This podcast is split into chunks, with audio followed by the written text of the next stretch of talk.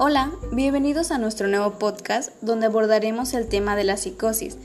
en su conceptualización y clasificación, además desde una perspectiva esquizofrénica y paranoica, realizado por Brenda Mateos, Mayubi Martínez, Citlali Vargas, María Fernández, Francisco López, Emanuel Quintana y Rubí Batalla.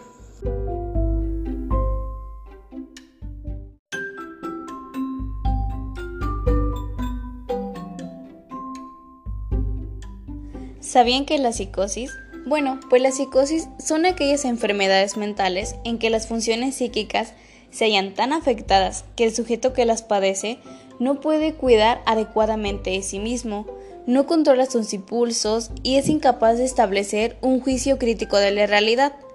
No tiene conciencia de sus propias alteraciones y no puede convivir razonablemente con los demás. Los sujetos que padecen una psicosis son enfermos que pueden ser peligrosos para sí mismos, ya que pueden autolesionarse, suicidarse, tener un descuido extremo de sus propios intereses o bien pueden ser peligrosos para terceras personas mediante agresiones inmotivadas, por lo que no se les considera enteramente responsable de sus actos. Una de las características de los enfermos psicóticos es la incapacidad para distinguir entre el mundo externo y su propia vida psíquica de forma que el enfermo puede considerar parte de sus impulsos, ansiedades y fantasías como algo que tiene una realidad externa. Por ejemplo, una persona psicótica tiende a tener errores en la percepción, es decir, el enfermo experimenta percepciones sin que exista el correspondiente estímulo que justifique tal vivencia. También, y a través del mismo mecanismo, aparecen las llamadas ideas delirantes, que posteriormente, en ocasiones, se organizan en delirios sistematizados, consistentes en ideas erróneas patológicamente engendradas. Y si digo patológicamente engendradas es porque el error consiste en que el enfermo atribuye a los demás aquellos impulsos o sentimientos que solo están en su mente, o juzga como un hecho real aquello que solo es un deseo o fantasía inconsciente. Por ejemplo, sé que he perseguido erótica o agresivamente por otros, a lo que le corresponde un delirio erotomaníaco y delirio de persecución o quiere estar señalado por un destino excepcional, que viene siendo un delirio megalomaníaco o de grandezas, o bien quiere ser un nuevo Mesías, un profeta, por lo que puede tener un delirio mesiánico. Por otro lado, la psicosis se divide en dos grupos. El primero sería a las orgánicas, en las que existe una patología cerebral o somática general, ante un tumor cerebral, un traumatismo, una esclerosis vascular, una degeneración del tejido encefálico, que serían causa fundamental de la perturbación psíquica, y el segundo grupo son funcionales o endógenas, en las que no existe una alteración orgánica concreta y desencadenante del trastorno psíquico, y en las que se considera que existe una multiplicidad de factores somáticos como hereditarios, metabólicos o neuroendocrinos, y psicológicos que se refieren al desarrollo del yo experiencias infantiles, la regresión, las frustraciones o la situación ambiental y que se conjugan entre sí diversos de modos, dando lugar a la exclusión de la enfermedad. Sin embargo, la manera de ver si es orgánica o endógena en una persona psicótica será a través de la historia de la vida del sujeto. También existen psicosis funcionales, que se dividen en tres grandes grupos. La primera es la psicosis esquizofrénica, que constituye la forma más grave y extendida de las psicosis funcionales. Usualmente, esta se presenta en forma de brotes, con periodos de remisión espontánea. En esta se encuentra el autismo como un tipo de esquizofrenia y es catalogado como una sintomatología, definido como elevación de la realidad unida al predominio y relativo absoluto de la vida interior. Quienes padecen este tipo de autismo es más real su mundo autístico que el mundo exterior. Para ellos, las relaciones que se construyen con los demás no son desarrolladas, ya que no hay una interacción ni física ni verbal en el contexto. Incluso a veces no se desarrolla el autismo con un yo, es decir, la capacidad de relacionarse de autonomía. Para la discordancia se encuentra una incoherencia, la falta de unidad y cohesión, y la disgregación de la conciencia y la personalidad esquizofrénico. Tiende a tener una destrucción del pensamiento, de afectividad y del lenguaje, dando lugar a los siguientes grupos de perturbaciones, trastornos de la afectividad, que se caracteriza por el humor y las relaciones emocionales frecuentes, inapropiadas al contexto ideacional y situación del enfermo. Además de estas sigue el trastorno de la boición y de la psicomotibilidad, presentado por la inhibición, la falta del impulso, la obediencia automática o por el contrario, obstinación extravagante y negativismo, manifestándose este último por impulsar a realizar lo contrario de lo que se le pide al enfermo, e incluso se podía presentar la falta de movimiento, el mutismo, los manerismos y estereotipias.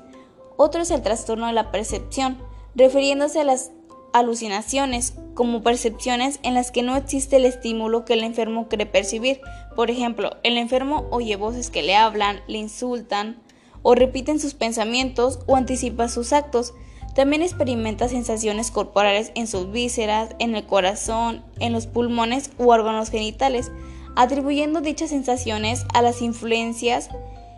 y manejos de sus perseguidores. Y para el tercer grupo nos encontramos con la afectividad delirante, donde no habrá principal realidad. Por ello, es importante mencionar que la esquizofrenia es una enfermedad esencialmente delirante, puesto que el resultado del autismo y la discordancia es precisamente la organización delirante de las relaciones del enfermo con los demás y con el mundo de la realidad. Asimismo, nos habla de que hay cuatro tipos de esquizofrenia, desde la observación clínica, en los cuales pueden dividirse en diferentes subtipos. La esquizofrenia paranoide, la cual es la más típica y frecuente dentro de las esquizofrenias, donde su principal rasgo es la presencia de un sistema delirante donde este delirio se va a hallar en las alucinaciones auditivas y comúnmente va a dar inicio entre los 20 y los 50 años de edad. Por otro lado, tenemos la esquizofrenia hebefrénica. Esta va a consistir en el empobrecimiento psíquico progresivo que afecta a la esfera intelectual y a la afectiva. Su principal característica va a ser la precocidad de su aparición, lo cual se presentará casi siempre antes de los 20 años. También está la esquizofrenia catatónica, que se va a caracterizar por un conjunto de trastornos psicomotores que van a oscilar el estupor, la inmovilidad, el negativismo y los movimientos estereotipados, pero también la excitación psicomotriz. Por otro lado está la esquizofrenia simple, en la cual los síntomas no se verán con frecuencia, pero pueden evolucionar al paso de los años y dan inicio durante la adolescencia y la evolución indiciosamente. Esta se va a caracterizar por la disminución del rendimiento psíquico, la pérdida del interés, ya sea por el trabajo, los estudios, la indiferencia con los familiares y la desaparición progresiva de las relaciones con las personas que lo rodean, y en estos casos las podemos encontrar en los delincuentes, los vagabundos o incluso las prostitutas. Y por último, tenemos los casos fronterizos, donde varios autores asignan varios nombres a este tipo de esquizofrenia. Algunos de ellos la llaman esquizofrenia latente, esquizofrenia pseudoneurótica o esquizofrénica ambulatoria o casos de límite. Para este tipo, los síntomas no son muy evidentes, o por lo menos no por el momento, ya que algunos de los enfermos presentan a lo largo de su vida repetidos episódicos psicóticos o agudos, con ocasión de situaciones críticas, donde los síntomas son pocos concretos y protoiformes, consiste en quejas y molestias somáticas no vinculadas a ninguna alteración orgánica, el comportamiento extravagante o las dificultades muy marcadas en las relaciones interpersonales. Por otro lado, también nos habla de la psicosis paranoica, el cual la paranoica es una psicosis crónica caracterizada por el desarrollo indicioso, por causas internas de un sistema delirante duradero, inquebrantable, que se acompaña de una perfecta claridad y el orden del pensamiento, la voluntad y la acción. Si bien el delirio paranoico se va a desarrollar siempre en un terreno caracterológico determinado que se halla por cuatro rasgos esenciales, como lo son la desconfianza, la rigidez, la hipertrofia del ego y la falsedad del juicio. Los tipos más importantes de delirio paranoico son remedicación, de invención quelurante y erotomaníaco. La regresión de la catalepsia, según las primeras investigaciones de Freud, se manifiesta la importancia de esta en la génesis de la esquizofrenia, lo cual da la teoría de la regresión como un mecanismo fundamental de la psicosis, donde lo lábido es retirada de los objetos y convertida en libido narcisista. La teoría se fundamenta en dos principales, como el concepto económico o desplazamientos cuantitativos de la catalepsia libidinal y el concepto de narcisismo.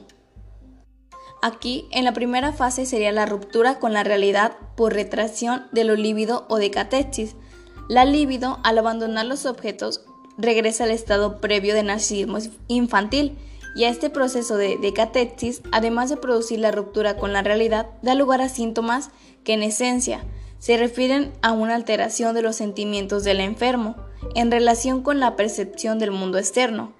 en esta primera fase encontramos algunos fenómenos provocados por la regresión, los sentimientos de cambio, la amenaza, catástrofe inminente, el cual se refiere a que los esquizofrénicos ven como el mundo y las personas pierden la vida y el interés que antes tenían, quedando vacíos y carentes de sentido. Al retirarse lo lívido de los objetos y del mundo externo, tienen como consecuencia que se percibía que los objetos si hubieran dejado de existir. Por ejemplo, un esquizofrénico con mucha frecuencia cree que ha fallecido alguno de sus familiares y para este fallecimiento lo percibe de manera real. Dentro del segundo encontramos las alteraciones de la psicomotibilidad, que no son otra cosa que la regresión masiva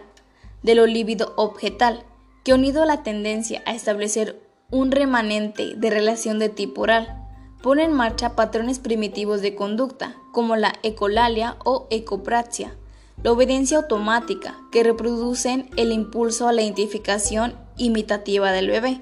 Como tercero se tiene la hebefrenia. Este tipo de esquizofrenia parece que no se presenta o lo hace de una forma muy incompleta. En esta, el yo se abandona pasivamente de la pérdida de las relaciones de objeto, lo que causa la intensa desintegración y el empobrecimiento de la personalidad. Y como cuarto fenómeno encontramos el pensamiento paleológico. Este es el responsable de que un conflicto intrapsíquico adopte la forma clínicamente catalogamos como esquizofrénica, ya que es consecuencia de la regresión del yo, que acompaña la regresión de lo líbido, debido a la cual se restablece el funcionamiento psíquico según el proceso primario, que es el propio de las primeras etapas infantiles. Además de que es importante mencionar que la neurosis y la psicosis no se tomen como una enfermedad como tal, sino como variaciones, a la vez cuantitativas y cualitativas, de la profundidad de las regresiones y de los mecanismos de defensa utilizados contra las ansiedades en procesos. En los trabajos de Margaret Mahler y Melanie Clay y sus discípulos se aclararon notablemente las cuestiones que no quedan suficientemente explicadas por el estudio de la retracción de las catetsias, ya que en el conflicto estructural de las psicosis esquizofrénicas, la psicopatología de la esquizofrenia no queda suficientemente explicada a partir de los estudios sobre la regresión de lo líbido objetal en un punto de vista económico, pues se debe que gran parte de los fenómenos que se presentan en esta enfermedad son consecuencia del conflicto entre las instancias psíquicas y también en un punto de vista estructural de la distorsión de las funciones del yo como consecuencia de tales conflictos. Dentro de las psicosis esquizofrénicas y el funcionamiento del superyo queda alterado drásticamente, dando como resultado la regresión, donde se agrupan en dos categorías, la reinstante activización de las funciones del superyo y la emergencia de las primitivas formas operativas. A través del proceso de reinstabilización regresiva, el funcionamiento del superyo se convierte en intenso e impulsivo, ya que está exhibiendo una cualidad instintiva, una demanda de descarga inmediata, una tendencia al proceso primario y una asimilación del ello mencionado que, en este último, el rasgo llega a ser tan fuerte en algunas esquizofrenias, pues el análisis apenas puede distinguirse entre el ello y el superyo. Las perturbaciones en el desarrollo del yo psicótico, según Margaret Mahler, considera que desde el postnatal, que son las primeras semanas de vida, se dan perturbaciones y también que es un periodo como una fase de autismo normal, en el sentido sobre un sistema amoníaco cerrado, autosuficiente en su alucinatoria satisfacción de las necesidades, ya que el niño llega al conocimiento de la realidad muy lenta y progresivamente a través de su simbiótica madre. La perturbación esencial en el desarrollo del yo psicótico reside en la deficiencia o incapacidad total, en algunos casos de psicosis infantil precoz, de la habilidad del niño para utilizar a la madre como algo distinto del yo, del niño psicótico, parece no haber adquirido durante su temprana infancia, ya que la capacidad de percibir a la madre como un ser humano ajeno a él mismo, para usar de ella en la conservación de su miostasis y para distorsionarse del estado de fusión y simbiosis consigo mismo. Ya que en algunos niños psicóticos puede verse en ocasiones la utilización de la mano de la madre como si fuera una parte de su propio cuerpo, a consecuencia de la completa apersonización o desvitalización del objeto parcial. En este caso, el niño cree que todo lo que es sentido, pensado o deseado por él es inmediatamente sentido, pensado y deseado por la madre, y que ella actúa inmediatamente como una prolongación mecánica de su cuerpo. En algunos casos, el yo trata de disociar los estímulos, tanto externos como internos, recurriendo masivamente a mecanismos psicóticos de defensa, especialmente la negación, la condensación y la desanimación. Melanie Klein puso en manifiesto que las ansiedades precoces que originan la aparición de los mecanismos de defensa de característicos de la psicosis se presentan durante el primer año de la vida, época en la cual se establecen las fijaciones, que posteriormente intervendrán en el desarrollo de las psicosis esquizofrénicas, paranoicas y maníaco-depresivas. Asimismo, mostró que a través de los impulsos libidinales y agresivos hacia un objeto externo, el pecho de la madre y el niño crea la imagen de un objeto bueno y un objeto malo. Ambos objetos, al ser introyectados, constituyen el primer núcleo del yo y del superyo. Por otro lado, junto a la proyección y la introyección identificativas, actúan durante el apogeo de la posición esquizoparanoide algunos mecanismos de defensa, como lo son la negación, la idealización y la omnipotencia. La idealización de los objetos buenos es la compensación y salvaguarda del ataque de los objetos malos. Al mismo tiempo, la idealización cumple con aquellos deseos de obtener una gratificación limitada. Al tener un objeto pecho totalmente inagotable, esto mismo lleva al mecanismo de negación, ya que no solamente el objeto es mantenido como separado, sino que su máxima existencia es negada y por ello no existe el dolor o la frustración. Estos mecanismos son los que se encuentran en la base de delirios de grandeza y de persecución, de determinados síndromes alucinatorios y de forma de relación con la realidad que se presentan en la esquizofrenia.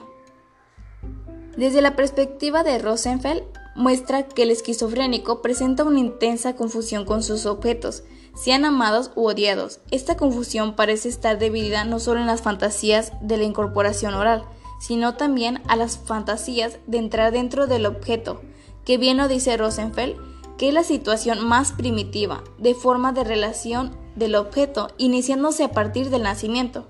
ya que el esquizofrénico no ha superado nunca la temprana fase del desarrollo, en que se da este tipo de relación objetal y por lo tanto en los episodios de psicosis regresa a la misma fase temprana.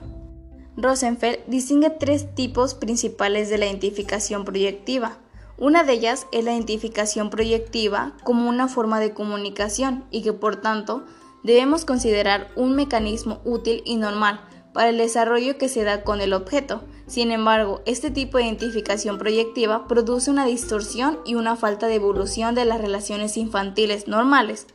y esta se basa en una comunicación no verbal entre el niño y la madre. Dentro de la estructura de los casos fronterizos, la psiquiatría deriva del hecho de pretender fundamentar la clasificación de las entidades sobre la sintomatología abierta y manifiesta, en lugar de hacerlo sobre la estructura psicopatológica, de base y a través de sintomatología protoiforme, abrigada de los enfermos fronterizos, para darnos cuenta que, más allá de la presentación clínica superficial, constituye un grupo homogéneo caracterizado por el desarrollo, en las primeras etapas de la infancia, de una deficiente y distorsionada relación de objeto, que más adelante puede ser reproducida y estudiada en la transferencia analítica. El diagnóstico no puede realizarse por el simple estudio de los síntomas, sino únicamente mediante la comprensión de las relaciones transferibles en el tratamiento psicoanalítico o en una psicoterapia analíticamente orientado. Dado que las relaciones de objeto de estos enfermos son mucho más parecidas a las que hallamos en los esquizofrénicos. Esto ha sido todo sobre nuestro podcast del concepto y la clasificación de la psicosis desde una perspectiva esquizofrénica y paranoica. Espero les haya gustado este podcast que estuvo conformado por Brenda Mateos, Mayubi Martínez, Citrali Vargas, María Fernández, Francisco López, Emanuel Quintana y Rubí Batalla.